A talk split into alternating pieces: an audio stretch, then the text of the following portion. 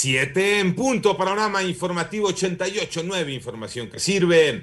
Yo soy Alejandro Villalbazo en el Twitter, arroba Villalbazo 13, es miércoles 8 de septiembre. Iñaki Manero, ¿cómo te va Iñaki? ¿Cómo estás Alex Villalbazo? Amigos de la República Mexicana, muchas gracias por seguir en Panorama. Adelante Iñaki. Vámonos con el panorama COVID, como ya es costumbre, y para saber en dónde estamos parados. La cifra de casos de coronavirus a nivel mundial es de 221 millones 946.035 eh, personas.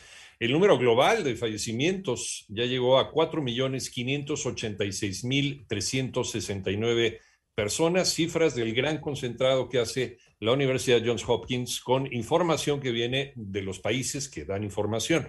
La Organización Mundial de la Salud afirma que el mundo ha entrado en la meseta de la curva de contagios del coronavirus aunque la situación sigue siendo bastante preocupante, no es para abrir la botella de champán.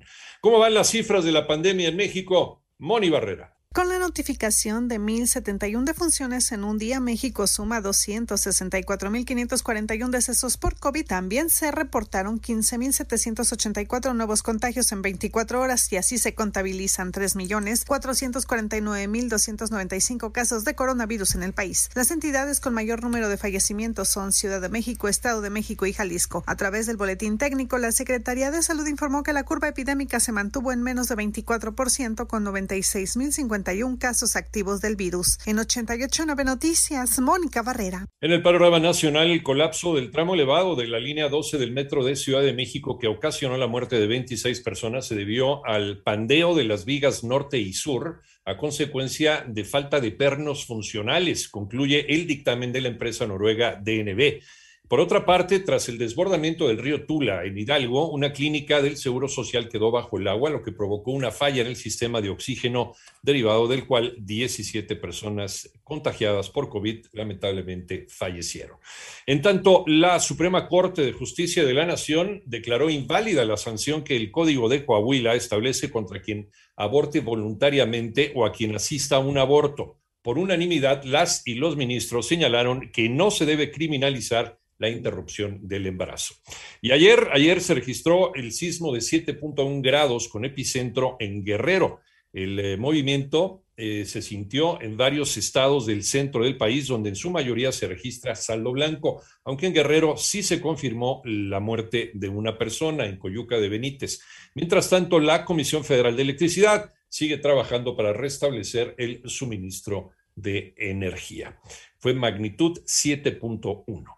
María Inés Camacho. La Comisión Federal de Electricidad informó que debido al sismo con intensidad preliminar de 7.1 grados Richter, resultaron afectados 1.600.000 usuarios en la Ciudad de México, Estado de México, Guerrero, Morelos y Oaxaca. En la capital del país, un total de 762.872 usuarios. En el Estado de México, 432.523. En Guerrero, más de 402.000, mientras que en Oaxaca, 43.000. Y en Morelos, cerca de 10.000 usuarios. Cabe mencionar que en las primeras horas de este miércoles, se había restablecido el suministro eléctrico al 60% de los usuarios afectados. Por otro lado, el grupo financiero BBVA México informó que todas sus sedes corporativas en la Ciudad de México, incluida la torre BBVA ubicada sobre Paseo de la Reforma, no presentan daños tras los sismos, lo anterior ante las versiones de que en la torre del corporativo se había registrado un incendio. Para 88.9 Noticias, María Inés Camacho Romero. En el panorama internacional, un edificio residencial se derrumbó en una ciudad cerca de Moscú,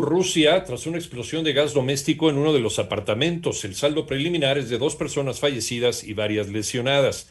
En los Estados Unidos, la oficina del médico forense de Nueva York logró identificar a dos víctimas más de los atentados del 11 de septiembre de 2011. Y el presidente de Venezuela, Nicolás Maduro, celebró el avance del diálogo con opositores en la mesa de negociaciones que tiene sede aquí en México.